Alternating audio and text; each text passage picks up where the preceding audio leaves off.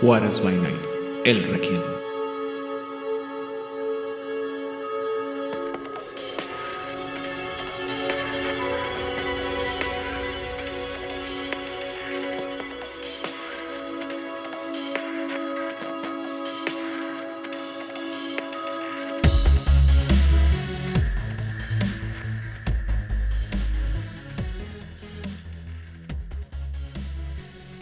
Bienvenidos a un episodio más de El Requiem, aquí en Juárez by Night. Yo soy su anfitrión, Edan Rodríguez, y en esta ocasión estoy acompañado, como siempre, primero que nada, por parte de nuestro tiránico productor y el que se encarga de que esas cosas no se salgan más allá de los ah, carriles, más de los que pudiera, como un carril descarrilado, un tren descarrilado del metro en Nueva York, señor Vladimir.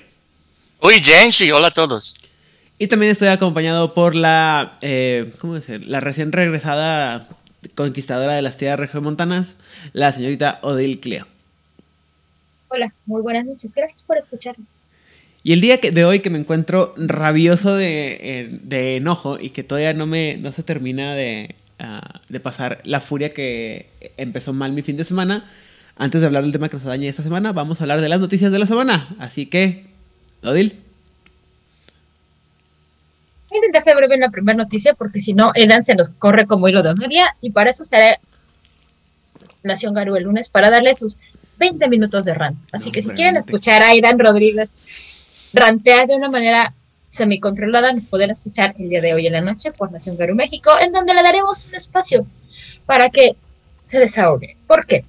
El día de ayer en la mañana, tiempo de este lado del mundo, su Dios que es la compañía encargada de hacer el monito que no nos ha llegado de vampiro, pero que dicen que ya está completo todo lo que tenían que escribir, nos dio una noticieta. Como habíamos dicho, ya ellos también van a ser los encargados de sacar el monito de hombre robo que se llama Werewolf Retaliation. Tiene que estar bien vicioso. Han estado sacando fotitos así como de, ah, mira, estas son algunas de las tribus con las que puedes jugar. Y ayer amaneció con una figurita que decía, esta es una figurita de un antagonista. No vas a poder jugar. La foto. Ajá. No vas a poder jugar con ella. Es un antagonista que te vas a encontrar en el juego. Y todo el mundo, ¡ah, qué maravilla! Oye, qué horrible se ve ese lupus. Se ve muy corrupto por el Wyrm. Ah, claramente es algo wyrmico. Oye, ¿qué tiene en el lomo peludo, el lomo corrupto por el Wyrm? Eso es un glifo de tribu. Me pregunto, ¿qué tribu será? Edan, cállate. El glifo de tribu nos indica que la tribu caída, una de las dos tribus caídas, van a ser la camada de Fenris o los Neto Fenris. Sorpresa para absolutamente pinches nadie. Así es. Porque ya lo vimos, o sea, cuando salió la noticia el año pasado, cuando Justin Akin tuvo esta entrevista y habló con de lo que se, lo que podríamos esperar para Hombre Lobo quinta edición, habló de dos tribus caídas al Wyrm y una que iba a salir de la nación Garú. Ya nos dijeron una tribu caída, que fue la noticia de ayer. nos, yo me puse a buscar por ahí y muchas gracias a Santiago Victoria, que se puso a buscar todavía más. Muchas gracias, Santiago Victoria, de Latinoamérica. este, en las imágenes que iban subiendo de tenemos estas figuritas, aparece una de Glasswalker. Y en uno de los comentarios de los Glasswalkers dice, ay, qué padre que sí voy a poder jugar con Glasswalkers. Oye, ¿estarán los Stargazers también? Y Flios dijo, los Stargazers no van a ser una tribu jugable. Lo cual podría ser sorpresa para absolutamente nadie. Para pinches nadie, exactamente. Entonces, no dejan claro si es la otra tribu que cayó o si es la que se salió de la nación, porque nada más dice que es una tribu no jugable. ¿Qué importancia tiene esto? Se preguntó que qué onda con estas figuras y cuál era la razón, y dice que van pegados al canon de lo que va a ser Hombre Lobo quinta edición. Así que las buenas noticias son es que el monito, el tablero de mesa con un montón de figuritas, sigue avanzando. Que sí va a haber un Hombre Lobo quinta edición. Y las que no son buenas noticias para Juárez by Night, Nación Perú, México, es que la tribu de uno de nosotros oficialmente sí cayó al basta, se acabó todo. Aquí, bye. Y ya. Nos vemos. Hasta y luego. la otra, bueno. Ya, adiós, ya no quiero saber nada. Hasta luego.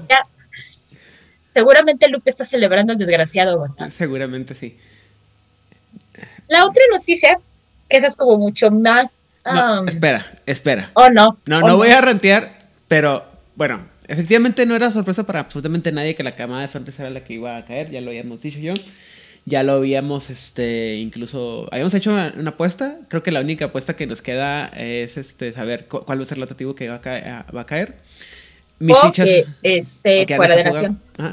Este, no, yo estoy seguro que es una que va a caer porque la otra, es que han dicho que iban a ser dos que no iban a estar jugables. Y había No, caído. iban a ser dos caídas Ajá, y una y que una se había salido. Ajá. Pero la de la, la de la salida ya sabemos que iban a ser los contemplastellas porque era, era el esta- estatus estándar de eh, W20 y de tercera edición.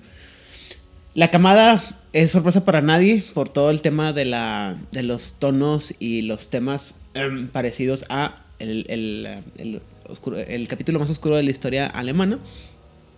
Pero Ah, yo no estoy tan en, tan en de acuerdo y no más porque sea el... No, no solamente porque la camada sea mi, mi tribu favorita, sino creo que hay, una, hay unos asuntos ahí mucho más complicados que atender de por qué no debían de haberse caído. Ahora la segunda parte es, de todo esto lo más importante es eh, que Flyos está empezando a soltar muchos eh, como spoilers de lo que viene en quinta edición. A pesar que no sabemos, el resto no sabemos qué es lo que está pasando con quinta edición y no ha habido ningún anuncio oficial por parte de la marca. Y la segunda parte es, ¿quién piensa usted que va a ser la otra tribu caída? Mis fichas, mis moneditas están de nuevo con los garras rojas, pero eh, tengo como fuerte, fuerte este, ¿cómo se llama? posibilidad aún a los señores de las sombras. Perdón. No, ya dijeron que sí son. Ay, Dios mío, me muero. Ya dijeron que sí son jugables. Entonces, válgame Dios, esto está, está poniéndose muy mal, gente. Pero bueno, en fin.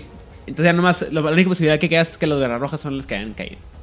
Sí. Eh, si ustedes van a la página de Flios, que es F, a, la página de Facebook de Flios, que es F-L-Y-O-S, Flios, eh, ya están las figuritas de los señores de las sombras y los comentarios dicen que sí puedes jugar con ellos. Cuando salió el anuncio de quinta edición de que iban a ser dos tribus las que cayeran, las apuestas que teníamos, Edan y yo, estaban entre señores de las sombras, camada de Fenris y los garras rojas, por la manera en que se han ido presentando y los picos que tienen, el su darwinismo social, porque hay que aceptarlos, no son buenos sujetos. Entonces los señores este, parece que fueron lo suficientemente buenos sujetos para continuar en la Nación Garo. Y a los y a la pobre camada de Fenris les ganó la ira. Bueno, Yo pues, espero que me den una buena justificación de por qué cayeron. O sea, ya a estas alturas espero una buena justificación y no como la del libro de Apocalipsis, por favor. por favor. Porque si me dan una buena historia, hasta podría ser como de, ah, mira, hasta es casi coherente. Muy bien. ¿Qué otra lista tenemos entonces, Odil? Y en noticias un poco más positivas, en la semana también avisaron eh, que ya está oficialmente la preventa para el nuevo juego de Vampiro la Mascarada para eh, videojuego. Eh, el canto del cisne o Swansong. Tú te puedes ir a la página y vas a encontrar que hay básicamente cuatro opciones. Dos físicas y dos digitales. Las físicas no van a incluir algunas um, DLLs, DLCs, DLCs, perdón, como a Victoria Ash. Por alguna razón que no entiendo, la física no. Y este, eh, la física sí vas a poder obtener el vinil de la música, pero la digital te puede venir. Es más, espérenle, abro la página porque lo tenía aquí para eso. Anyways, la cosa es que ya tenemos fecha de entrega que sería el 22 de mayo, si no me falla la memoria. Y hay cuatro paquetitos. Dependiendo de también para qué consola, si lo compras físicamente, va a subir o bajar el precio. En el caso de México, el físico lo encuentras a la venta solamente en Amazon. Y mi mal consejo de la vida va a ser que lo pidan por Amazon Estados Unidos, porque sale más barato y tienen todas las opciones. O sea, ya lo revisé. Ajá, o sea, te va a aparecer en Amazon Estados Unidos cuesta mil pesos más como 350 de envío. Que serían como 1400 pesos. Y si tú lo pides en Amazon México, sale como en 1600 pesos. ¿Cómo, cómo? En Amazon, Estados Unidos, está en mil pesos, mil, poquitito arriba de mil pesos, y son como 350 de envío, porque es un producto de importación. Si lo pides en Amazon México, está como en 1500 o 1600 pesos. O sea, te sale más barato pedirlo en Amazon Estados Unidos que por Amazon México. Mm, ok, sí, sí, pues como, suele ser. Y como es un prelanzamiento, en teoría Amazon sí te garantiza que te llegue a la fecha que tiene que llegar. Y en el caso del digital, pues no te tienes que preocupar, nada más lo compras el día que salga, pues ya lo podrás descargar en tu consola o en tu computadora y lo podrás jugar. Los requerimientos no se ven tan brutales, o sea, una máquina como muy vieja no te lo va a poder jalar, pero una máquina de unos tres años para acá uh, promedio sí te lo jala.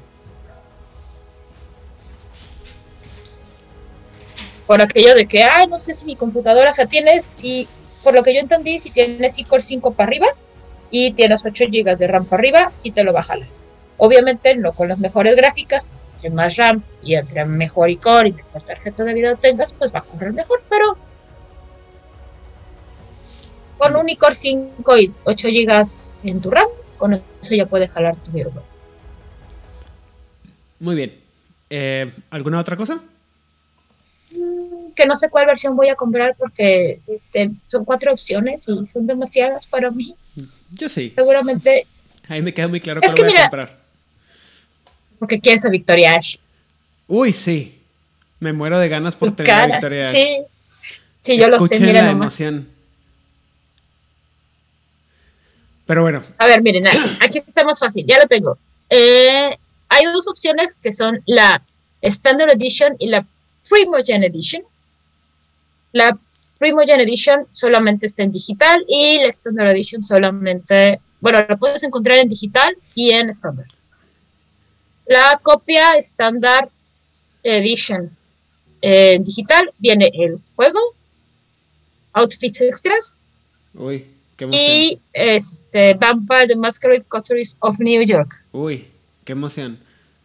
Ajá. En el caso de la versión estándar física, viene el juego, trajes extras y el, uh, el vinil, el, el, vinil en un soundtrack. Pero viene un asterisquito y no se alcanza a ver porque pusieron una imagen fea. La digital en preorden para PlayStation y para Xbox es el juego, trajes, Vampire the Masquerade Coteries of New York, un paquete de artefactos, el DLC de Victoria Ash y CrossGen. Me imagino que es para que cambias el género de los personajes. Ok. Y para Epic no viene Coteries of New York y no viene CrossGen. Y ya. Muy bien, pues a ver qué pasa con ese juego. Por lo menos lo interesante es que este juego sí va a salir este año. Ya vas a empezar, ya vas a empezar. Muy bien.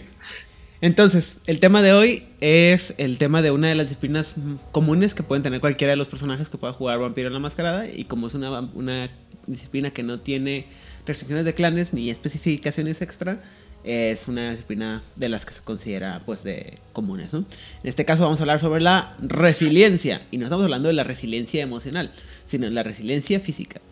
Y la pregunta obligada es, Vlad, ¿Qué, sabes, qué sabías, qué opinabas de la resiliencia? ¿Qué mal interpretación te dieron sobre la resiliencia? ¿Y cómo cambió tu perspectiva después de haberla, este, no sé, estudiado, digamos? Ah, sí, claro. Eh,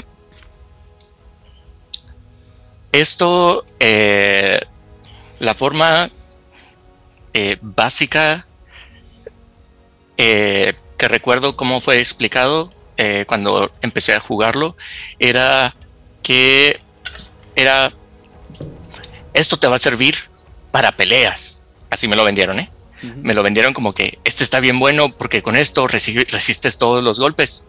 Y y en su momento pues yo estaba pensando en jugar eh, entrevista con el vampiro y yo quería todo el drama de y, ya tenía planeado mis monólogos de Louis eh, y no entendía por qué iba a necesitar resistencia física en peleas ¿No porque viste, ¿no viste la chinga que le puso Santiago a, a Louis en, en los ¿cómo se llama? en las callejuelas de, de París no no no no, bueno.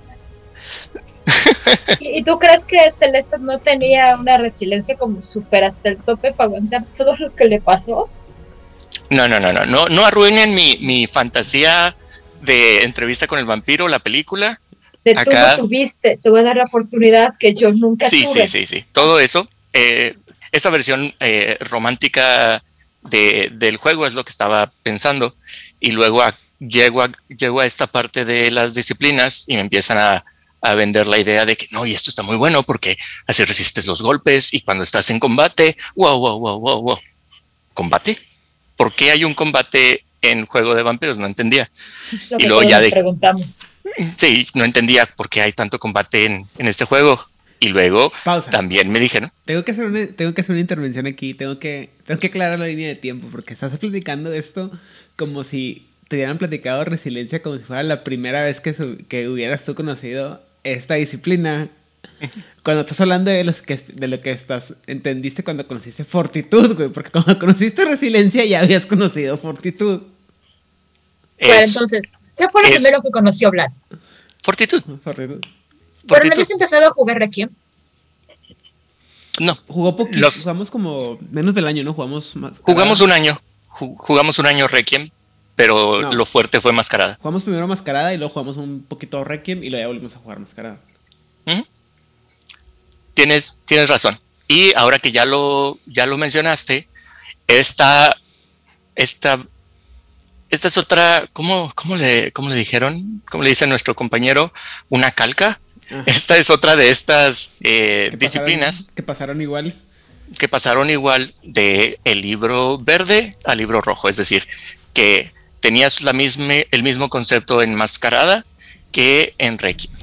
Ay. Y lo que acabo de platicar es lo que me explicaron en, en la primera vez que me explicaron por qué necesitaría resistencia física y aguante físico.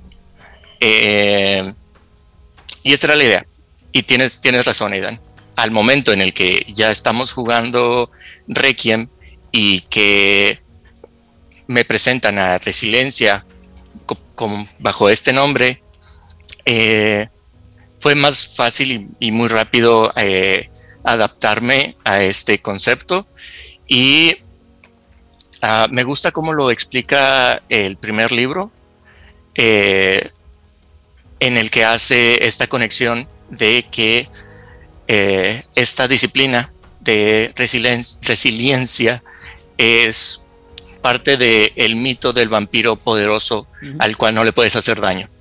Me gusta cómo en ah, cómo me lo, me lo- me lo venden en el primer párrafo de, de el Requiem. Muy bien. ¿Odil?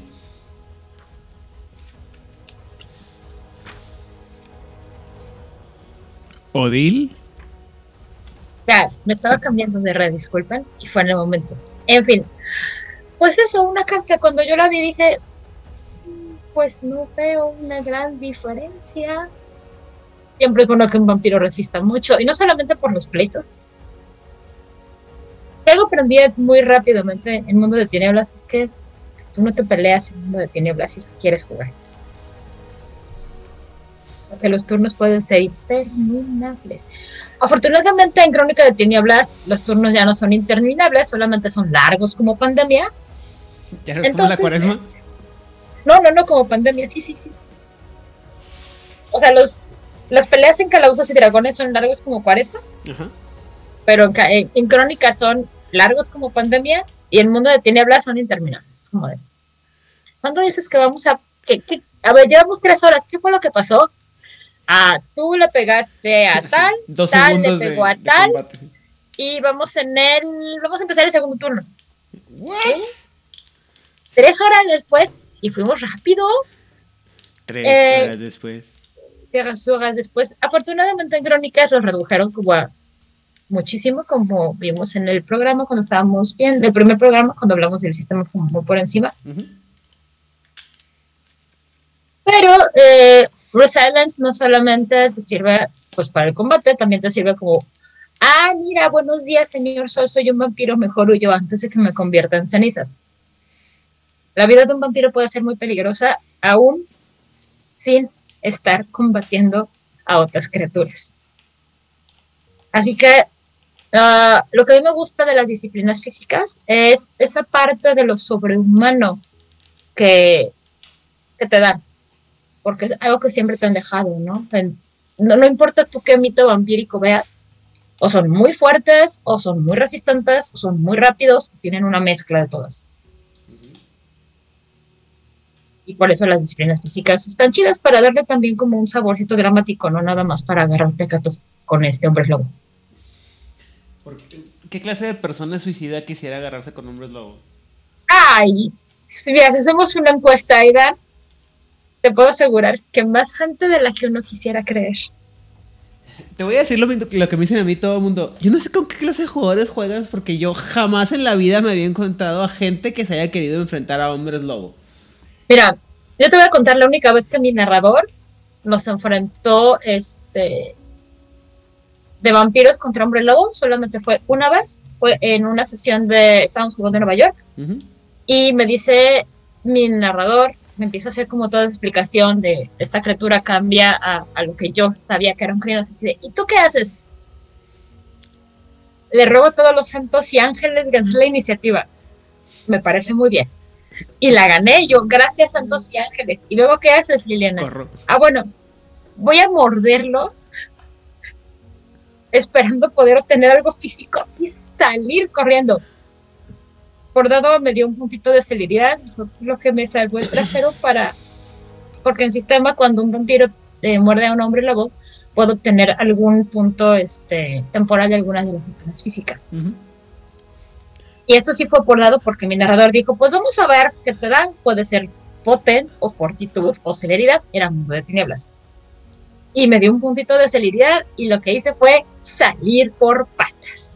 lo más lejos que ese punto de celeridad le permitió a mi personaje. Me, me, da, me parece extraño que no haya esta mecánica que tenemos en Juárez Bainate cuando un personaje se enfrenta a algo muy, muy tenebroso y que le preguntas al jugador qué vas a hacer y dicen, gasta un punto de sangre y me, me cago para adentro. Pero bueno, es como que depende de cada quien, de cada de las mesas. Suena como que algo muy homebrew. Mira, me, me, gusta, me gusta para darle este. Para darle feels. Para narrativa está 10 de 10. Entonces. Gasta un punto de sangre para regresar mi alma que no tengo de vuelta, de vuelta a mí. Muy bien. Eh, por mi parte, eh, Resiliencia fue así como que la vi y yo, ah, mira, es, es este Fortitud, le cambiaron el nombre. Ah, qué padre, ¿qué hace? Lo mismo. Y luego me pongo a leer las reglas y yo, no hace lo mismo, güey hace cosas muy parecidas, pero no hace lo mismo. Que como todo. Como todo. En Crónica de Tinieblas. Es lo mismo, pero no es igual. Y luego dije yo, bueno, a lo mejor lo que pasa es que estoy pensando en la versión original, la versión de tercera edición de qué es lo que hace Fortitud, y luego leí la edición de 20 aniversario y yo, no, no hacen lo mismo, ni siquiera se parecen, güey. Ya lo que, lo que sí es que no me alcancé a tomarla, no me tomé el tiempo de ver qué es lo que hace Fortitud en, en quinta edición y porque parece lo habían cambiado, pero eso lo dejamos por otro tema. Entonces, ¿qué hace? ¿Qué pasó? No, no, no, que las disciplinas físicas eh, en quinta edición ahora sí hacen cosas. No nada más es eres más fuerte o eres más resistente o eres más rápido, pero cuando lleguemos realmente a quinta edición, vamos a, desmenuzar eso porque ahora sí las disciplinas físicas en quinta edición, cada punto sí hace cosas. No me acuerdo qué es lo que hacía Fortitud, pero bueno, en fin. ¿Qué es lo que hace la resiliencia? Bueno, primero que nada, cuesta un punto de sangre por cada escena que la vas a usar. Y eh, a diferencia de otras disciplinas, resiliencia no tiene ningún tipo de tirada. Es una cosa que una vez que se activa está, aumentado físicamente, que pues lo que dura la escena y afecta las, otras tiradas. Cada punto de resiliencia que eh, va a incrementar, perdón, el, la estamina que tenga por uno eh, durante el tiempo que la, durante en la que la disciplina está activa. Es decir, si tú tienes dos de disciplina, de, de resiliencia y la activas, vas a tener dos puntos más de estamina. Si tienes tres, tres, tienes, o sea, tres, cuatro, lo que sea. Este bono va a incrementar también la cantidad de puntos de salud que tenga el personaje durante la escena.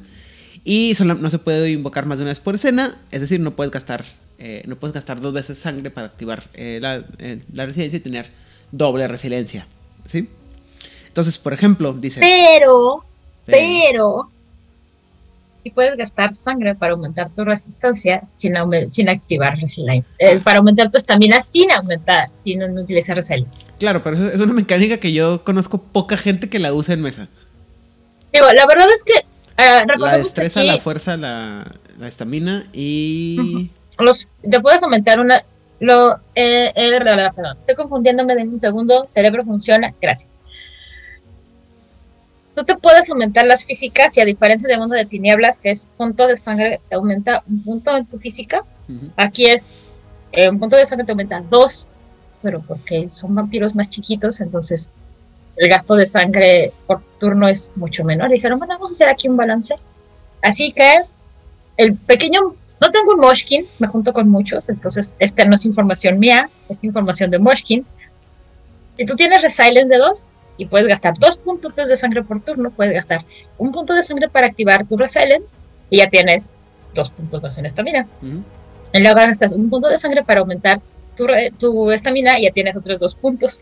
Y en un turno, si puedes gastar dos puntos de sangre, puedes aumentar en cuatro puntos tu resistencia. Lo cual es bastante bueno.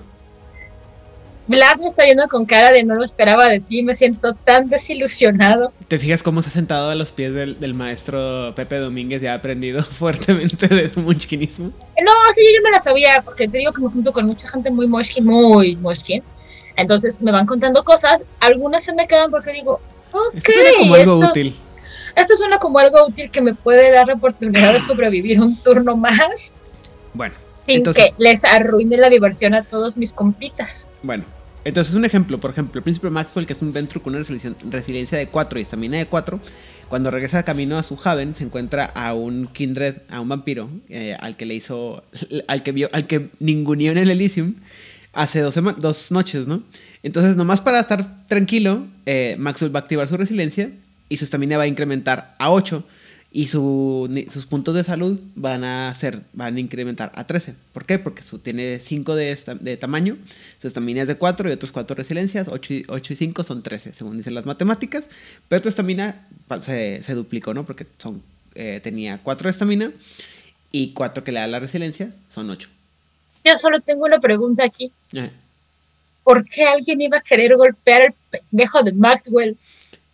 Esa, esa, Digo, no es que no palabra clave que acabas de, decir tú es por la razón por la que alguien lo quería. Digo, no es que no se lo merezcan. No es que la mitad de la ciudad de Chicago, el mundo de, crónicas de tiniebla, no quiera hacerlo. Pues ya ves, siempre hay un suicidio. Pero la cosa es que es como muy viejo para estándares de crónicas de tinieblas. El sujeto tiene casi 300 años, como 250, ¿no? Un Elder, un antiguo, un, ya no, no, no, o sea, está en Elkine Odile, Odile, empezamos el programa hablando de gente que quiere pelearse contra hombres lobos. O sea. Muy bien. Adicionalmente, eh, Resiliencia va a degradar un número de daños agravados por escena, un puntos de, daños, de daño agravado por escena igual a tu resiliencia. Este daño se va a convertir en daño letal. las heridas agravadas subidas a través, bueno, más allá de lo que tenga resiliencia, como quiera van a ser agravadas. Y este, eh, este degradación no va a aplicar a ninguna herida grabada que tengas antes de que vayas a activar.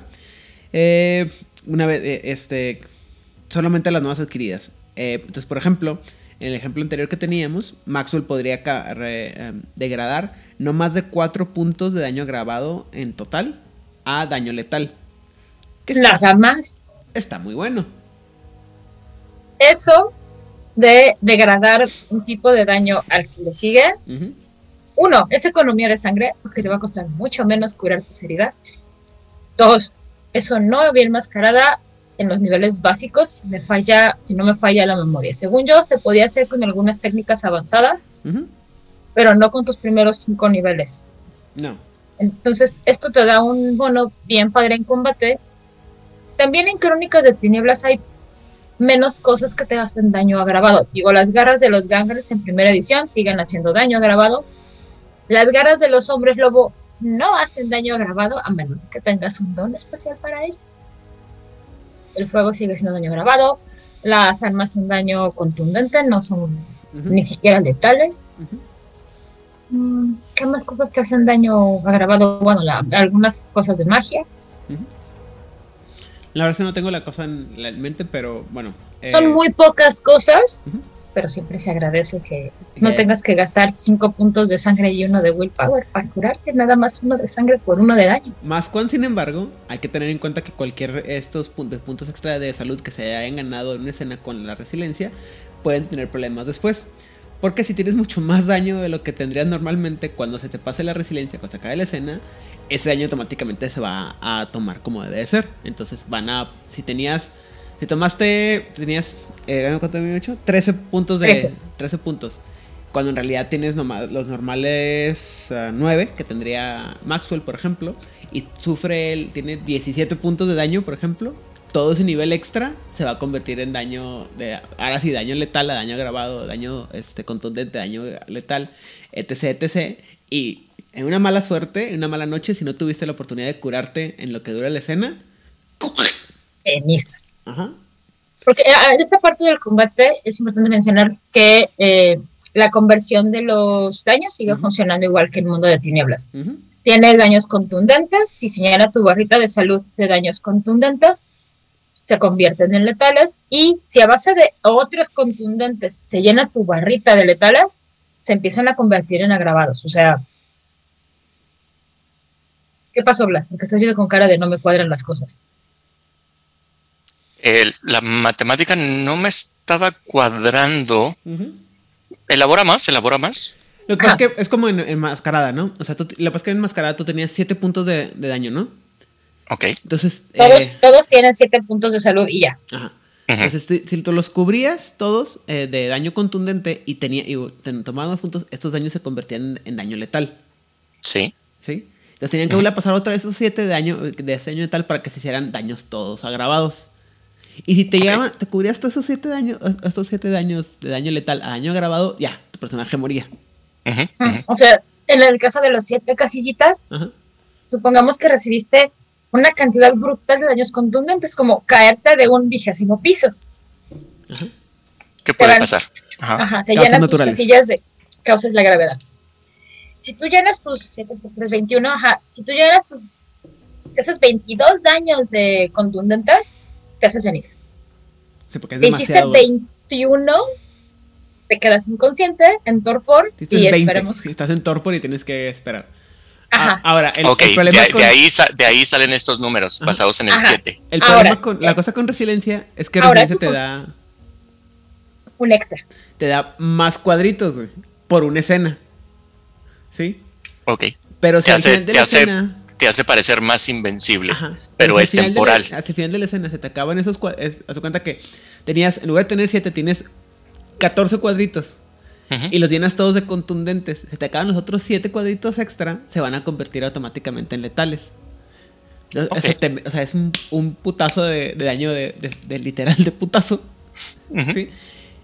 Y eso entonces puede generar que tengas muchos más problemas, que mucha gente no tiene que tener, tienes que saber cómo lidiar con esos daños, ¿no? Porque si no los curas en el momento, vas, cuando se te pase el efecto, es... Cae todo de golpe. Yo me acuerdo de un caso en un LAR que había una chica que llegó con daños agravados y con sus posesiones de la historia. Ella tenía 10 puntos de salud, creo, no, 8 puntos de salud. Y la cosa es que su barrita estaba como contundentes. Y pasaron cosas y se convirtieron la mitad de sus puntitos en letales. Y luego se le ocurrió ir a molestar a, eh, a la gangrel de combate que estaba más OP de todo el arco. O sea, todos los personajes le dijeron, ni te le acerques, ni le hables. Si pasa cerca de ti, ignórala. Es como, no lo hagas. Porque el personaje de esta chica era super annoying. La chica es un amor, pero dijo, dijo voy a ser un personaje super annoying, a ver cuánto tiempo me dura. Sobrevivió toda la aventura, que Dios es muy grande. Y obviamente fue e increpó a la gangrel OP físicamente de todo el arco. La gangrel OP físicamente de todo el arco. Ese día estaba de buenas. De muy buen humor. Entonces, yo estaba moderando esa escena y me dice, ¿sabes qué? Ya me harto. Le voy a dar un cachetadón, nomás para que se esté quieta. La jugadora que tenía esta gangrel no sabía qué tan lastimada estaba la otra personaje, ella lo desconocía. Me dijo, pero quiero tirar. Usualmente en este tipo de cosas es como de, bueno, ya arreglense esto ustedes y aquí no pasa nada, ¿no? Dice, pero quiero tirar para que esto sea justo, porque yo sé que estoy muy ponchada y este personaje es nuevo. Ah, ok, pues hacemos las tiradas. Le mete santoso papo, era una cachetada, o sea, ni siquiera nada más un pop. El problema es que tenía muchos puntos esta gangrel en vigor, en fuerza, una cantidad brutal de puntos. Y la muy malvada ahí sí dijo, si lo activo, porque soy malvada. O sea, estoy de buenas, pero soy malvada. Y nada más quiso hacer las cuentas y yo, oye guapa, este, ¿me puedes decir cómo iba tu hoja de daños? Ah, sí, mira yo. Híjole. Híjole, este, ¿sabes qué? Espérame tantito porque yo estoy moderando la escena, pero quien narra es aquella persona y prefiero hacer bien la cuenta porque creo que ya te moriste. Mejor déjenme voy y hago las cuentas. Dejen traigo al notario. Necesito al notario público. Necesito, al notario. Ajá, porque no era cualquier cosa, o sea, era matar un personaje entre personajes, o aunque hubiera sido un NPC a un personaje. No voy, importa. voy, a tomar ese momento para pedir una disculpa a todos los jugadores de jugadores de Baineta, los que alguna vez acusé de ser suicidas. Perdón. Híjole, es que la escena es uno de mis recuerdos más hermosos. En fin, voy con el narrador y le digo, oye narrador, este, mira, esta es la hoja, estos son los daños y pasó esto. Se me queda viendo. ¿Cómo que Perenganita le fue a... Ay, no es posible. Si mi personaje le dijo que no fuera. Todos los personajes le dijimos lo mismo, pero pues ya ves. Bueno, está bien, entonces ¿en qué quedó la tirada? No, pues tantos daños. A ver su hoja. Y empieza a ver ya sabes, deditos. Se quedó a uno contundente. Muerte definitiva. y luego Ah. llegó y le soplaron así y se murió. Ah, fue como de, pues te tengo buenas y malas noticias, amiga. Este, las buenas no, no estás muerta, muerta. Las malas es que estás a un contundente de estar muerta, muerta. Bueno, dos contundentes. Si yo fuera tú, este. Me iba a dormir. Me iba a dormir como fuera. y es como, mm, ¿cuánto le falta al evento? Como media hora. Mm, ¿Sabes qué? Creo que mi personaje se va a ir. Muy bien. Bueno, eso fue lo que pasaba, o sea, cómo funcionaba la, a, la resiliencia en la primera edición de Vampiro el Requiem. Para la segunda edición hubo unos ligeros cambios. Eh, más que nada que van a ser, eh, que puede ser, perdón, que resiliencia va a tener dos costos, o ninguno o un punto de acción por efecto, un punto de sangre por efecto, perdón. ¿Cómo?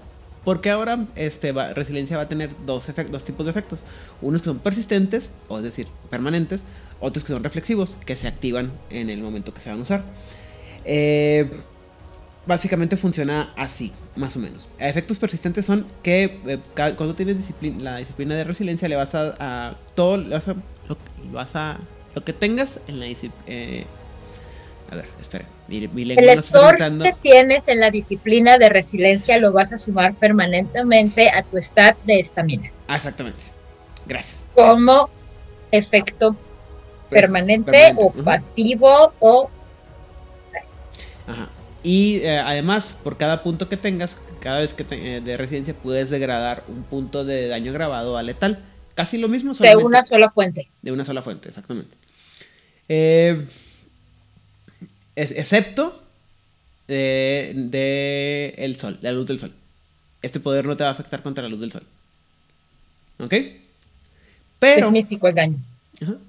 Pero eh, si activas un, un- Si gastas perdón, un punto de sangre, un vampiro puede de, hacer diferentes cosas, incluso contra los, eh, las perdiciones de los, de los. ¿Cómo se llama? De la, de la raza, ¿no? Por cada punto puedes escoger los siguientes po- poderes y no se, no se pueden. Puedes gastar. aquí sí puedes gastar sangre y usar estos, varios de estos efectos al mismo tiempo. pero no se puede usar más de, no se puede usar el mismo efecto de resiliencia una, más de una vez por turno. Se pueden estaquear, como dicen vulgarmente. Ajá, exactamente. Entonces puedes, por ejemplo, subtraer lo que tengas de resiliencia de cualquier daño, cualquier fuente de daño que no sean eh, los, las persiones o los, los veins. Ah, mecánicamente es similar a tener armadura, pero no hace nada ah, para reducir el daño superficial y visual de la, del daño. O sea, es decir, te va a afectar, te va a causar las heridas, pero no te hace daño. Nomás se va a ver como que te lastimaron muy fuerte. Ajá. Para el drama, Blas, para el drama. Ujú. Pero pues obviamente, y aunque no te ve, no te afecte, no te ves, este, no te causa ningún daño, eh, obviamente te puede causar problemas en cuestiones sociales, ¿no? O sea, esa es la, la escena en la que la- el vampiro se quema en medio del salón y todo el mundo lo voltea a ver y él de que, ¿qué? ¿Qué pasó? No, no pasó nada, yo estoy bien. ¿Por qué me están viendo así todo raro? O sea, No me digas, traigo un perejil en el diente. Ajá. Y eh, todas las heridas superficiales pueden curarse por completo por el costo de un punto de sangre en el siguiente, la siguiente, en el siguiente descanso, el siguiente sueño que tenga el vampiro. Qué barato. Obviamente si, es, si, si uno de estos daños le removiera una, un ojo, una extremidad o algo así, al vampiro perdería las o tendría los, los impedimentos que esto causaría, pero pues eh, generalmente no le afecta en otra cosa, ¿no? Y eh, esta, también obviamente esto afecta en el hecho de que el- como se reduce el, el tipo de daño, eh, hace, es muy- mucho más difícil stalkear, bueno, stackear, perdón, meter una estaca en el corazón a un vampiro. Perdón, fue chismos. Stackear. el otro éxito, el otra posibilidad que puedes es que puedes quitarle todo lo que tengas ah, de En español se dice estacar. estacar, sí. Pero yo soy un pocho y digo estaquear. Eh, le puedes quitar lo que tengas de, resiliencia a cualquier daño hecho de fuego o alguno de tus otros eh, azotes o perdiciones que hayas adquirido. Estas debilidades que puedes ir agarrando dependiendo de qué tan in- inhumano te vayas haciendo.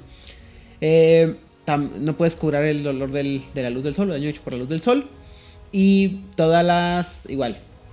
eh, las, todos los señales superficiales de que fuiste dañado van a mantenerse. Incluso si no pierdes ningún tipo de puntos de salud, eh, por decir, atravesando un incendio, como que ya te vas a ver como si estuvieras quemado. Y eh, nomás pues el daño es solamente tan severo como sería si a alguien le pasara lo mismo. O sea, nomás te ves muy Oye. feo, pero no te afecta. Esto está bien interesante porque una de...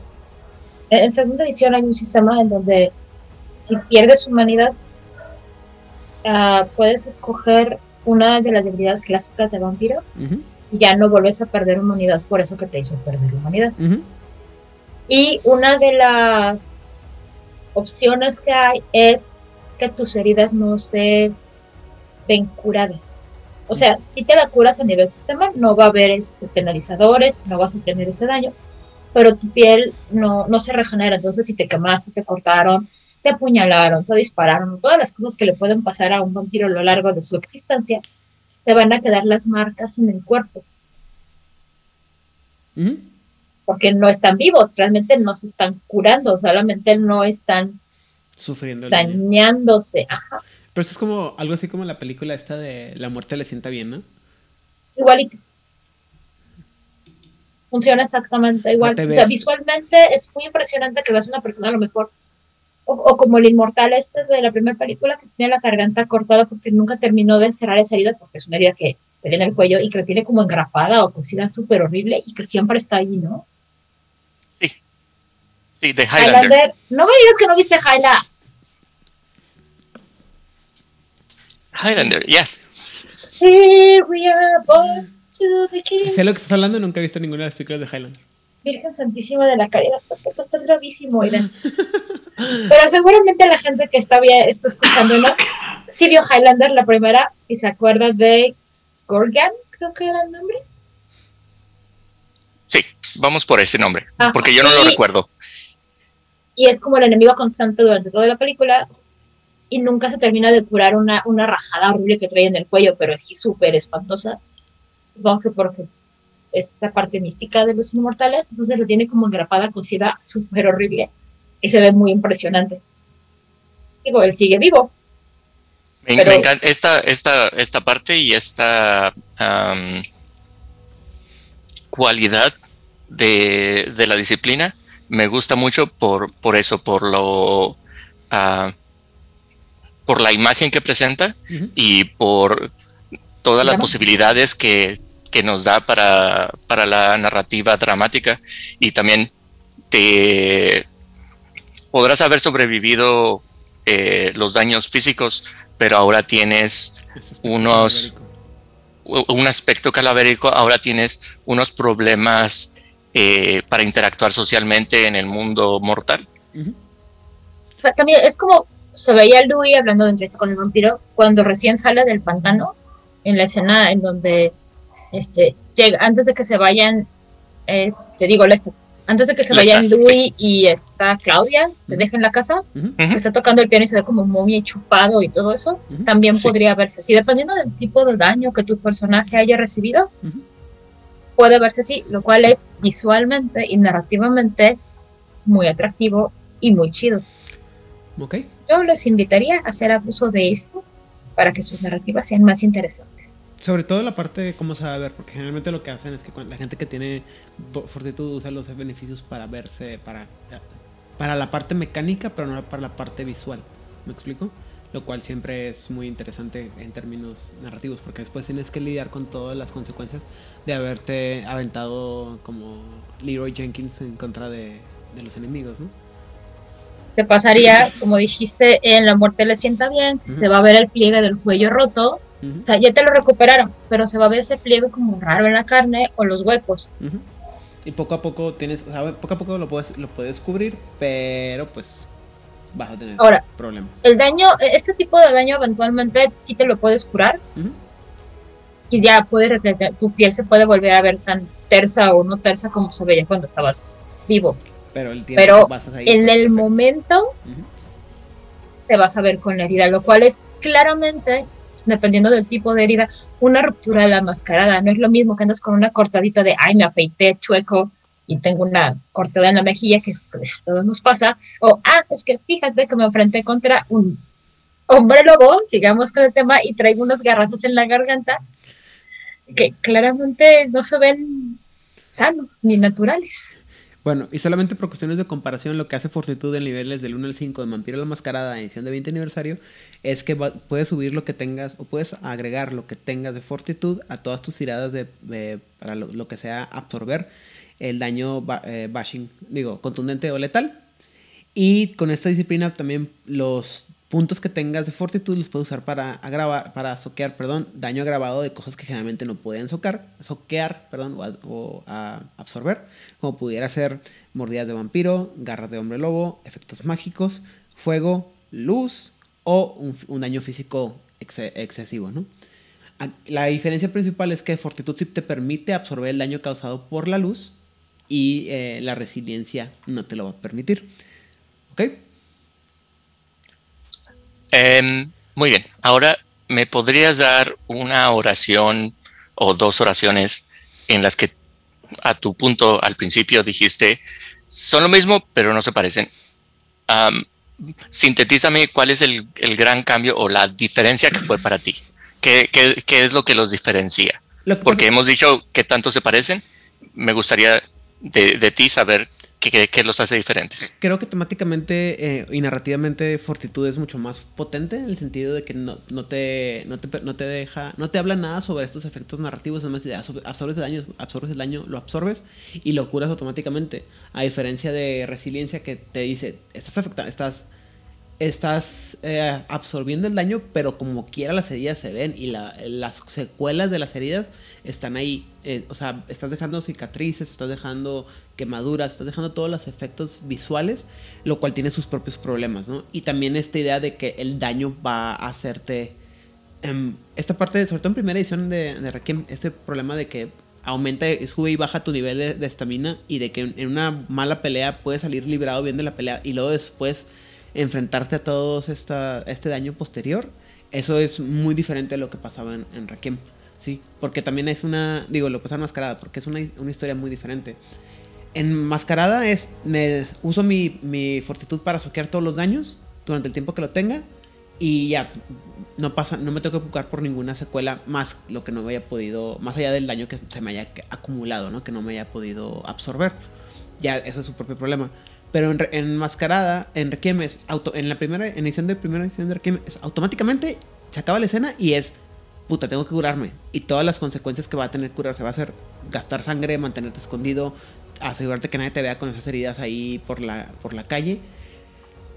y, en, y en Requiem segunda edición todo el asunto es cómo se va a ver tu personaje, porque otra vez, o sea, no solamente están las heridas, o a lo mejor no tienes heridas, pero no te das cuenta, otra vez, tipo, la muerte le sienta bien, en la que andas caminando por la calle y alguien dice, oye, ¿por qué tienes un hoyo en la cabeza, güey? O sea, ¿por qué te falta estas quemaduras? O sea, no te está... Y obviamente también lo que decíamos, o sea, pues si perdiste un ojo, perdiste una extremidad, o sea, no es normal andar por la calle sin un brazo, ¿no? O sea, la gente no, digo, fuera de las personas que han perdido un brazo o que nacieron con alguna condición que, en la que no tienen un brazo, no es normal y, es, ese tipo de daño es muy evidente y es muy brutal y llama mucho la atención. Desafortunadamente, socialmente no estamos eh, acostumbrados a lidiar con personas que tienen este tipo de eh, capacidades. Más bien, no, porque lo que estás describiendo es, no es lo mismo eh, que ves a alguien caminar, porque se supone que esto va a ser de un, de un ataque o de resultado de una pelea y vas caminando por, intentas tomar el metro, pero se va a ver que tu saco tiene sangre y que te falta el antebrazo. Es como... Ahora, eh, también hay una cosa aquí importante. La gente que desafortunadamente nace sin alguno de los miembros o que tuvo un accidente, queda cerrada la herida. O sea, sigue, hay un tejido que cierra perdiste, tu personaje perdió un brazo porque se lo arrancaron, no va a estar cerrada la herida, va a estar ahí. Va a estar, vamos a estar viendo, vamos, vamos a estar viendo una herida abierta. Digo, no sangre porque los vampiros, este, a menos de que gasten sangre para activar todo esto, no sangre.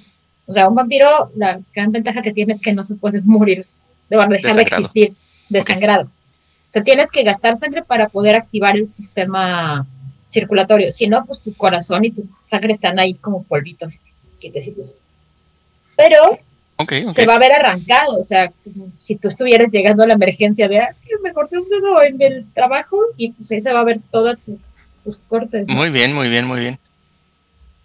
Ay, Edan. Muy bien, muy bien. Ah, gracias, Edan, por hacerme la, comparativa, el contraste más claro. Y hablando en esto de, narrativa y de cómo se ven las cosas, les comparto que igual esto es, era una interpretación muy personal cuando estaba leyendo acerca de, fortitud y de resiliencia. a pesar de que nunca, nunca está mencionado, al menos no recuerdo, no puedo eh, citar específicamente en qué libro lo leí o de dónde saqué esta idea, pero, eh, o no, creo que ya. La idea es la siguiente. En, cuando el, el vampiro utilizaba el poder de fortitud en mascarada, y me decía alguien que estaba utilizando fortitud, en mi mente, en, la, en el tercer ojo, Mind Theater, eh, en mi imaginación, me imaginaba que el personaje adoptaba una textura diferente en su piel y es cuando se convertían en estas criaturas de mármol. Sí, sí, o sea, yo en mi mente. Emma Frost, eh, Coloso, Emma Frost, o como, ya sé, o como Pandora de, de Anne Rice, que dice que, que, no es, ya no se ve humana y que se ve como una estatua si no se mueve. Era lo que yo estaba visualizando. O la misma Akasha, ¿no? Akasha, sí. Que es como una estatua. Eso es lo que yo visualizaba con fortitud. Y ahora que lo mencionas, Edan, como resiliencia, sí te muestra todos los daños que le hacen a tu cuerpo, eh, hace aún más contraste con la idea inicial y con las ideas que yo tenía de estas dos disciplinas, que son lo mismo, pero se presentan de, de manera diferente. Es que creo que Resiliencia sí se presenta mucho, se presta mucho a esta imagen narrativa del vampiro que lo, encuentras en la, en la, tumba como cazar vampiro y lo ves y, ves un cadáver con todas las heridas del, tiempo y de la, de la, de la no vida.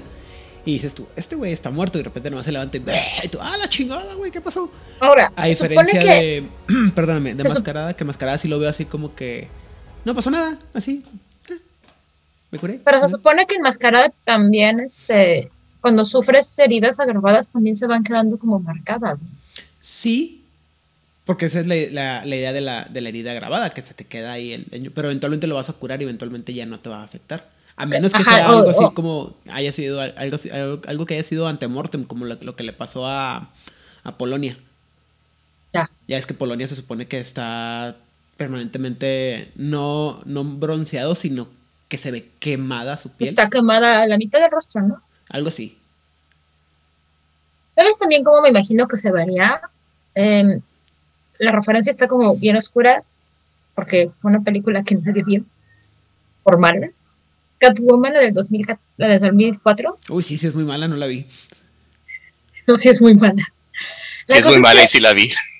El personaje de Sharon Stone, que spoiler es la villana, uy, y hoy tiene casi 20 años esta película. Eventualmente te descubren que pues mutó, digámoslo así. Entonces la piel se le ve como tensa, pero muy tensa, así como de, esta persona abusó del Botox. Pero no es que abusara del Botox, es que es un producto de químico horrible, porque ya ves que en DC les encarga, les encanta de, pues no tenemos mutantes, pero sí tenemos abuso de sustancias que generan mutaciones. Yo, estoy esperando el momento en el que DC compra White Wolf y, y justifique todo lo malo de los villanos con trabajan para Pentex. Ay, por favor, y sería la cosa más maravillosa del planeta. Ay, en fin, la cosa es que la chuncha que se pone Sharon Stone es que se le, para verse siempre joven, perfecta y este, Eternamente bella, bella. Bella, bella, ajá. Este, le va haciendo como la piel como muy dura por eso va perdiendo expresiones. Como el o sea, va ah, como mucho Botox, ajá, como que, abusó del Botox y descubres que no, es que la piel se le hizo tan dura como el diamante, entonces se le ve rara la piel. O sea, se ve como cuando tienes una máscara de látex, que sí está muy bien hecha, pero se ve como raro, o sea, no se ve natural. Así. Muy bien. Eh, ¿Alguna otra opinión o comentario que quisiéramos mencionar sobre los efectos que tiene la resiliencia? No vean Catwoman, por favor. No lo hagan.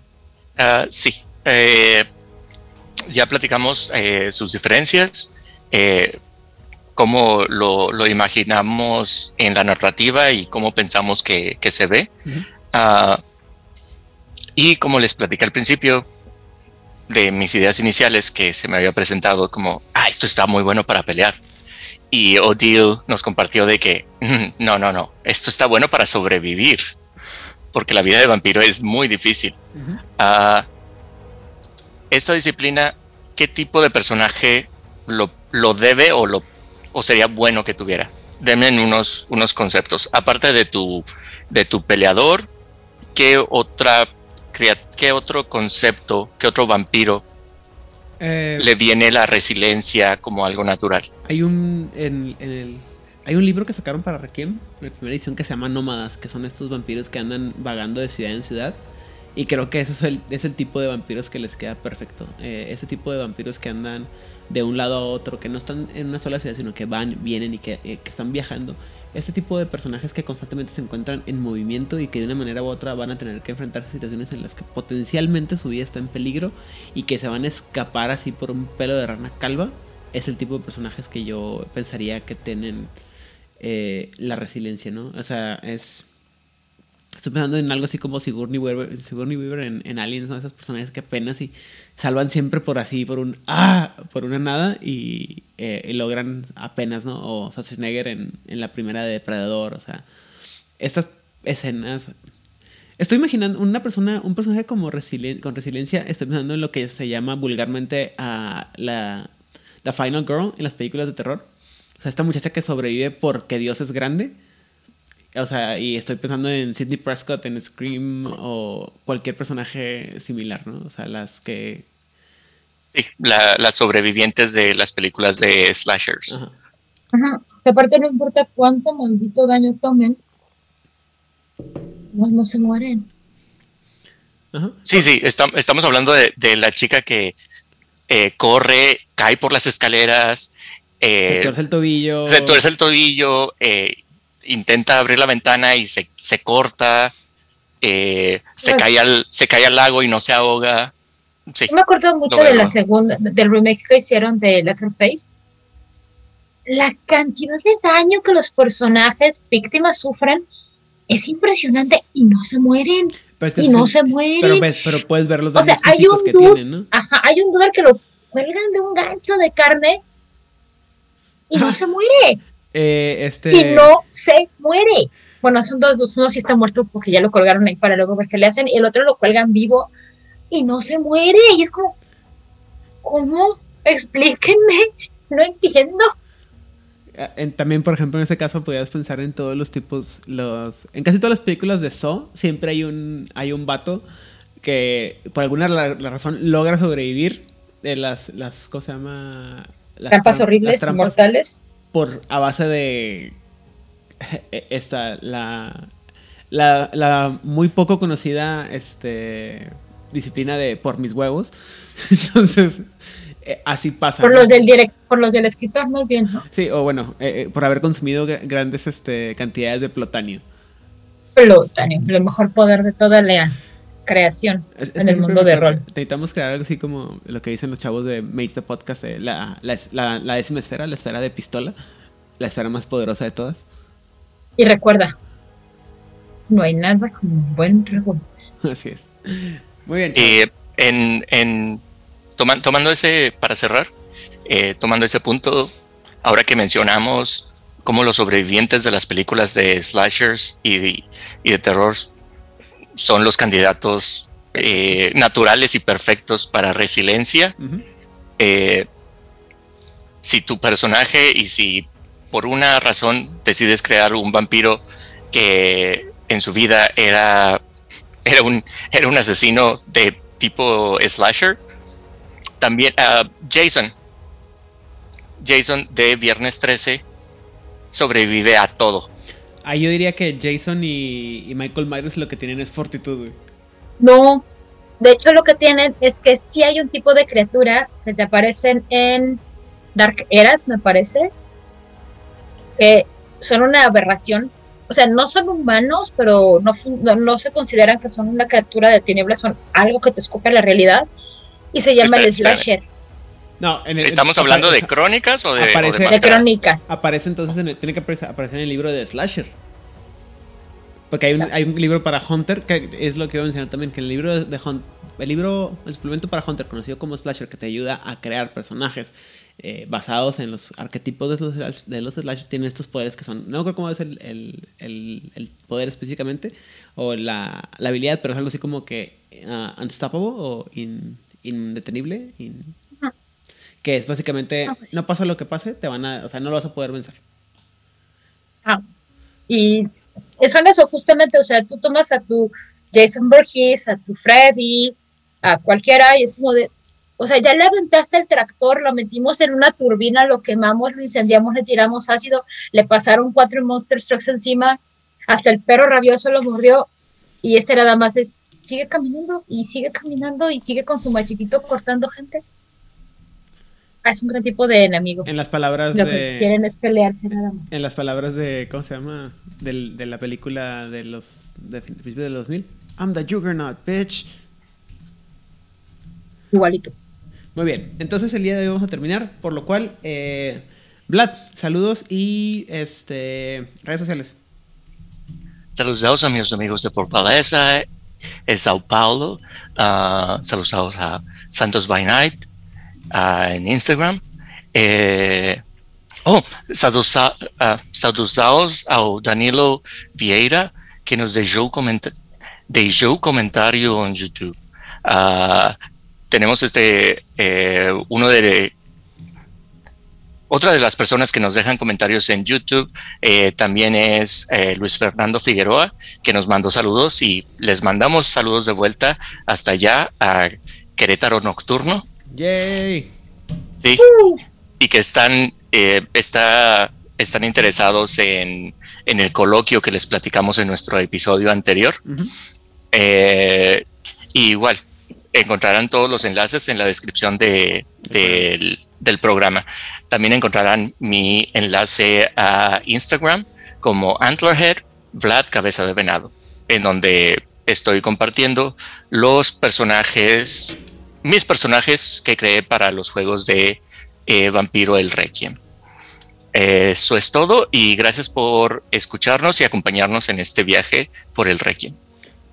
Odil, saludos y redes sociales. Luego quiero mandar un saludo muy grande a Oliver, a Edgar, a Sofía, a Argel. Los extrañamos. Son parte importante de este programa y de nuestros corazoncitos. También quiero mandar saludos a la gente de Latinoamérica, a Camarillo México, a Itinam, a Hernán, a Hammer. Muchísimas gracias a todos por escucharnos, por tomarse un momento de su tiempo para mandarnos mensajitos, para escucharnos, hacernos comentarios, sugerencias, anécdotas graciosas. Que tengan una excelente semana. Por mi parte, me pueden encontrar en todas las redes sociales como Idan Rodríguez, eh, ya sea Instagram, Twitch, Facebook. El tiempo de respuesta puede variar, el contenido también. La calidad del mismo es bastante eficiente en todas las plataformas, pero hago lo posible por contestar. Eh, y eh, un saludo a la gente, a los sospechosos comunes, como siempre decimos, la gente de Camarilla México, la gente de Latinoamérica, a toda la gente que apoya a la Cámara de Fenris, obviamente, en estos tiempos difíciles a la gente de Corona Roll, a, a la gente de Juárez by Night que estamos reviviendo poco a poco las mesas de, de rol. Eh, y poco a poco después eh, traeremos esta diversión a, a, un público más, este, más amplio. A la, en Argentina, a la gente de las voces de Londres, a la gente de eh, Secretos Oscuros, a la gente de Circo de Medianoche, a mi hermano Angan de la voz de Angan. Y en España, obviamente, a Rosa David y Damián de la, frecuencia. Sin más por el momento, les agradezco habernos acompañados. Que tengan ustedes una excelente tarde y una excelente semana. Recuerden que si les gusta el mundo de tinieblas y todo lo que tiene que ver con las crónicas de tinieblas, el Requiem y las comparaciones entre vampiro verde y vampiro rojo, por favor, compártanos. We're